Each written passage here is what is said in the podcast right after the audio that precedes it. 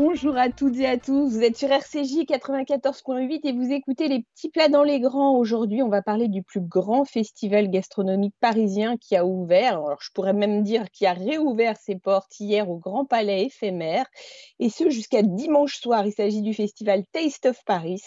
C'est un festival qui accueille toutes les plus grandes tables parisiennes. Chacune propose des versions légèrement simplifiées de leurs plats afin de pouvoir faire découvrir aux Parisiens des tables auxquelles ils n'auraient pas forcément accès normalement. On va commencer avec Christophe Moret, qui est le chef exécutif de l'hôtel Shangri-La. Bonjour chef. Annabelle. Vous allez bien? Super, en plus il fait un temps magnifique aujourd'hui. Ah bah génial. Merci d'être avec nous ce matin sur RCJ. Alors expliquez-nous un peu ce qu'est Taste of Paris selon vous. Taste of Paris, c'est l'opportunité pour la grande majorité des gens de pouvoir rencontrer des chefs et surtout goûter leur cuisine à un prix qui est accessible. Ça commence à 8 euros jusqu'à 10 euros.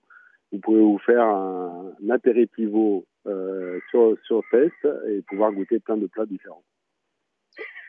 Est-ce que c'est pas difficile d'exécuter une cuisine de palace euh, comme celle que vous, vous, proposez hors les murs? C'est toujours un défi, mais euh, c'est un défi intéressant. Et vous savez, la cuisine de palace. Euh, en quel sens c'est un défi?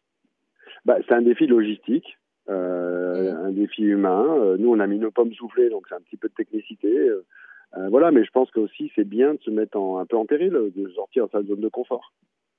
Ça veut dire que vous avez eu besoin après après cette année de, enfin cette année, cette année et demie même de, de un peu un peu difficile de vous challenger? Oui, et puis je pense aussi que c'est bien pour nos équipes.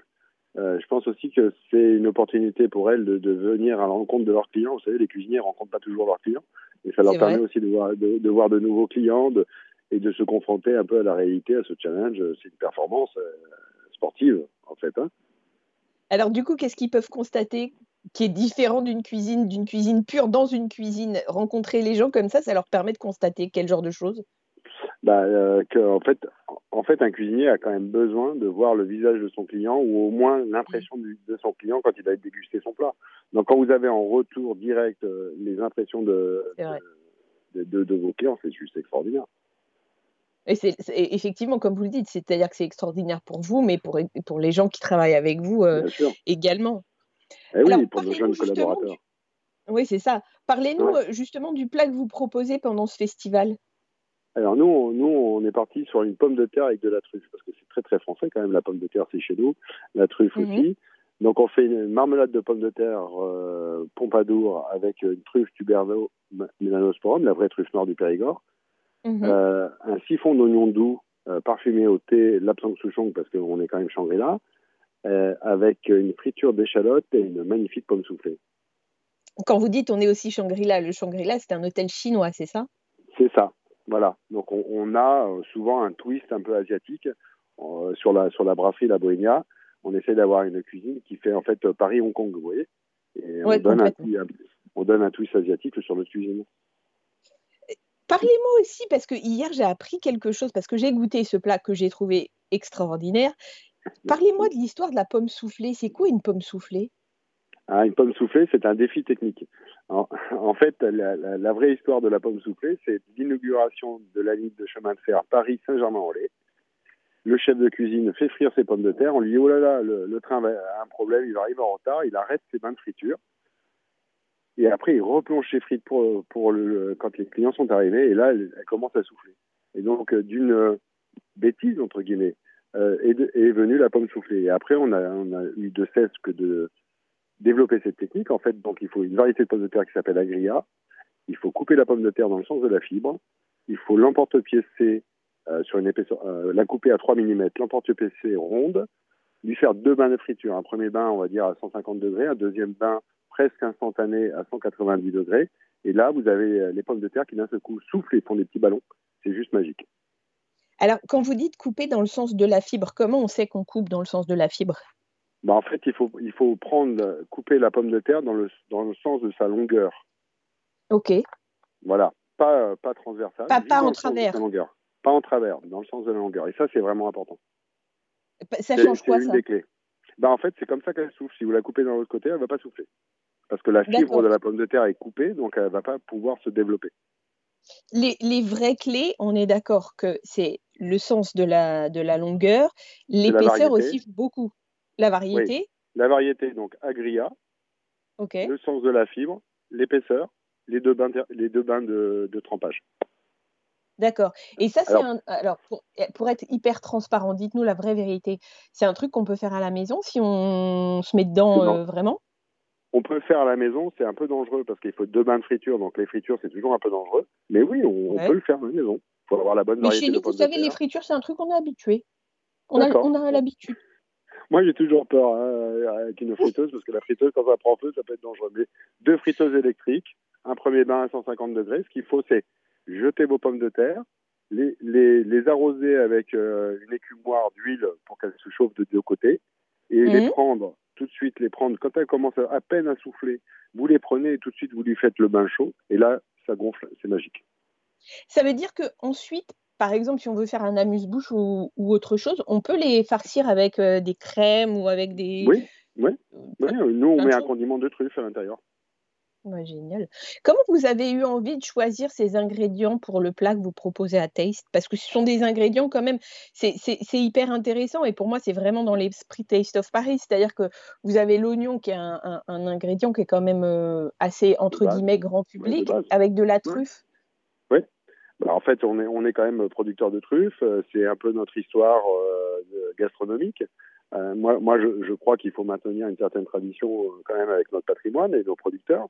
Et euh, je trouvais que c'était intéressant, en tout cas, de, de, pouvoir faire goûter à 10 euros un plat avec de la truffe.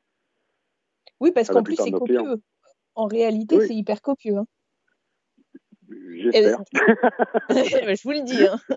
quel, est quel, est le sentiment pour un chef de, de votre envergure de, de, retrouver le public comme ça de façon si directe? Bah, en fait, on fait ce métier pour le partage, pour la rencontre. Hmm. Donc, en fait, c'est super de voir, de voir tous ces clients. Hier, on s'est fait déborder. on ne pensait pas avoir autant de succès. Hier soir, on a vendu 450 euh, pommes de terre truffe Donc, c'était ah euh, bon.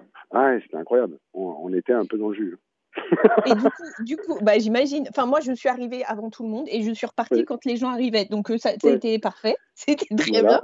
Mais, mais quel, quel, euh, quels ont été les retours, justement Qu'est-ce que vous disaient les gens Comment ça s'est passé, ce, ce, ces retrouvailles? ben, les gens étaient heureux de pouvoir goûter, la, goûter euh, les plats, de nous retrouver aussi sur un salon après cette période compliquée qu'on a eue.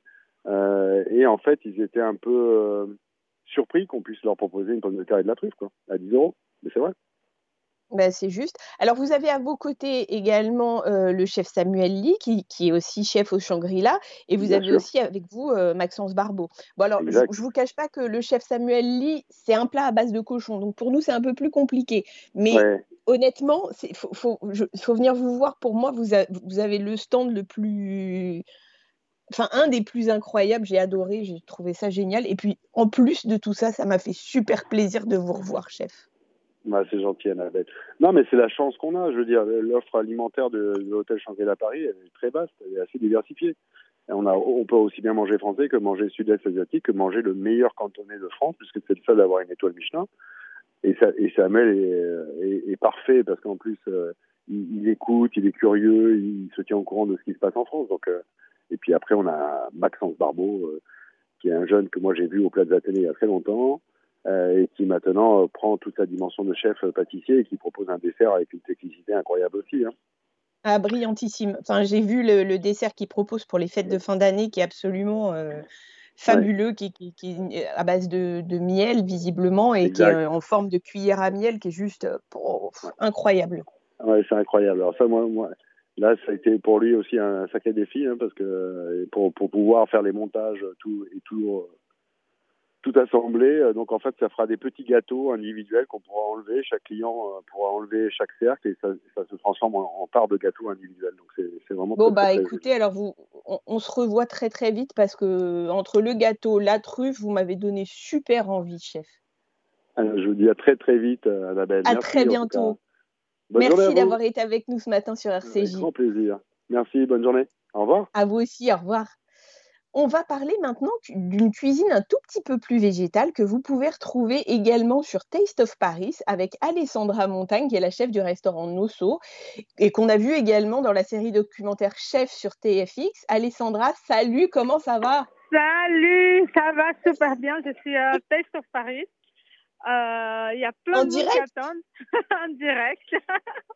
C'est génial. Alors, Taste of Paris, c'est exactement ça. C'est l'ambiance Alessandra. C'est la fête, ça ah ouais, rigole. C'est la fête, c'est trop cool. Euh, euh, c'est trop bien, quoi. Alors, j'ai envie de te demander, est-ce que ça te fait du bien, parce que je te connais un petit peu, est-ce que ça te fait du bien de, de, de, de, retrouver les gens, d'avoir cette chaleur qu'on n'a pas eue pendant quelques mois et c'est ce que je, par... je demandais au chef ah non, mais euh, juste avant. C'est extraordinaire, c'est extraordinaire de, voir les gens, d'être à côté, de, pouvoir participer à un tel festival gastronomique. Euh, moi, je me sens hyper honorée et puis je suis hyper reconnaissante. Quoi. Donc, je suis trop, trop contente d'être là et on a fait plein de trucs super jolis. Euh, on a fait un tatin, on a fait des baos, on a fait des ravioles même si c'est des choses avec des cuissons minutes et euh, des préparations minutes, enfin, je trouve que ça fait du bien quoi, de pouvoir enfin se bouger euh, euh, et puis vivre, tout simplement, vivre. C'est ça. Voilà, Alors, parle-nous avec cool. un peu plus de détails des plats que tu proposes sur le festival. Alors, alors le bao, c'est à la betterave. Mm -hmm. Donc, c'est, j'ai mis de la, du jus de betterave à la centrifugeuse à la place de l'eau. Euh, mm-hmm. le tatin avec de millefeuilles qu'on a coupé en petites lamelles avec des petites fleurs. En fait, c'est un, un, plat anti-gaspi parce que j'ai fait aussi une petite compotée bien, bien cannelée avec euh, plein des, euh, plein d'épices euh, qui va avec. Et ça, ça c'est salé, hein, c'est un tatin salé. Et avec des petites fleurs, des zones sensibles. J'ai utilisé absolument tout dans la pomme. J'ai utilisé les pépins, les, la peau, les trognons, tout, tout, tout. Et, euh, et le raviol, c'est un raviol à base de champignons de Paris et des petits légumes croquants euh, avec de la coriandre. Et euh, voilà, donc on a en fait deux plats végétariens, bah, quasiment tout est végétarien d'ailleurs. Et euh, Mais les alors, gens sont assez contents, je les vois faire des photos là, ça l'air de plaire. C'est des plats qui sont proposés à quel prix? Alors, euh, en fait, tous les chefs mettent les plats au même prix, c'est entre 6 et 12 euros. D'accord. Voilà. C'est intéressant ce que tu me dis parce que euh, on peut dire que tu proposes une cuisine assez vertueuse. Est-ce que tu peux, parce que tu as une vision très particulière du bien manger, parle-nous un peu Oui. de cette vision parce que moi, je peux rester à peu près mille ans à t'écouter parler, mais j'adore quand tu expliques aux gens que, en fait, manger, c'est aussi une façon de, de se soigner, pas de se soigner, mais de prendre soin de soi, en fait. Alors, bah oui, euh, bien manger, la, la nourriture, c'est un acte politique. Bien manger, ne pas gaspiller, euh, c'est aussi euh, bah, c'est faire du bien à soi, mais aussi faire du bien à la planète. Euh, c'est d'aider les producteurs qui sont à côté. Et si on décide aujourd'hui tous d'acheter la, plus, plupart de ces produits à côté de Paris ou à côté de là où on habite, si on décide tous de ne pas faire du gaspillage, si on décide tous de faire attention à l'eau, euh, évidemment, euh, c'est des petites gouttes, mais si on, a tous à mettre une petite goutte, on finira par former un océan. Aujourd'hui, en France, on a 16 milliards, en France uniquement 16 milliards par an de gaspillage alimentaire. Ça fait 240 euros par habitant. C'est énorme. énorme. Si on peut diminuer cette facture en faisant tous les jours des petits gestes, quand j'épluche ma pomme, je ne jette pas la peau, je ne jette pas les trognons. Euh, je vais utiliser ça pour faire une petite compotée. Euh, je, vais, euh, je vais couper un petit morceau, je, je te mets avec un dessert. À la maison, je mange avec un yaourt nature, c'est délicieux, quoi. Et comme Mais ça, alors, comment tu fais une tout... compotée de peau de pomme? Bah, je mets la peau de pomme avec le trognon dans ma casserole, je mets un peu de cassonade ou un peu de miel ou rien du tout pour ceux qui ne mangent pas de sucre. Euh, oh. on peut très bien, on, on, met un peu de cannelle, on met euh, un petit peu euh, bah, ce qu'il y a comme épices. Moi, j'ai mis de l'anis étoilé, des cannelles, j'ai mis euh, un petit peu de gingembre frais, j'ai mis même de la coriandre en poudre. Euh, on met un tout petit peu d'eau et puis de temps en temps, on rajoute un peu d'eau et on mélange, on regarde et quand c'est bien cuit, et ben moi, je l'ai passé au thermomix, mais si vous n'avez pas un thermomix à la maison, c'est pas grave. Vous pouvez passer ça avec un blender et le ouais. laisser assez longtemps, ça devient très fin. Euh, une petite purée avec un grain très fin et d'une un délice trop bon, trop bon. Vous pouvez faire ça pour les enfants avec les pépins, il y a la pectine. Les pépins des, euh, des fruits, c'est hyper bon pour la santé parce que c'est avec ça qu'on fait l'huile, euh, l'huile essentielle et tout. Et évidemment, ça se retrouve après dans le corps et c'est bien. Mhm. Et tu m'as parlé aussi de, de, fermentation. Tu fais beaucoup de fermentation, toi. Ah, j'adore la lactofermentation. En fait, j'adore tous les, euh, les façons de conserver euh, les, les, choses, les fruits, les légumes. Et euh, la lactofermentation, quand j'étais petite, on n'avait pas le courant à la maison. J'ai grandi dans une ferme. Et en fait, euh, on conservait les légumes soit dans le gras, soit euh, dans les bocaux. Euh, voilà, lactofermenté. Euh, donc moi, Et ça a quoi Quel intérêt pour le corps? Euh, J'ai pas compris. Ça a quel intérêt pour le corps, la lactofermentation? Ah ben, en fait, euh, quand on a lactofermenté les aliments, il y a des acides lactiques qui se développent et c'est super bien pour la microbiote. Donc, plutôt que de prendre euh, des produits à la pharmacie, ben, on, va, on va manger des légumes lactofermentés, on va faire un petit jus le matin, on va mettre un peu de lactofermentation et ça va être super cool.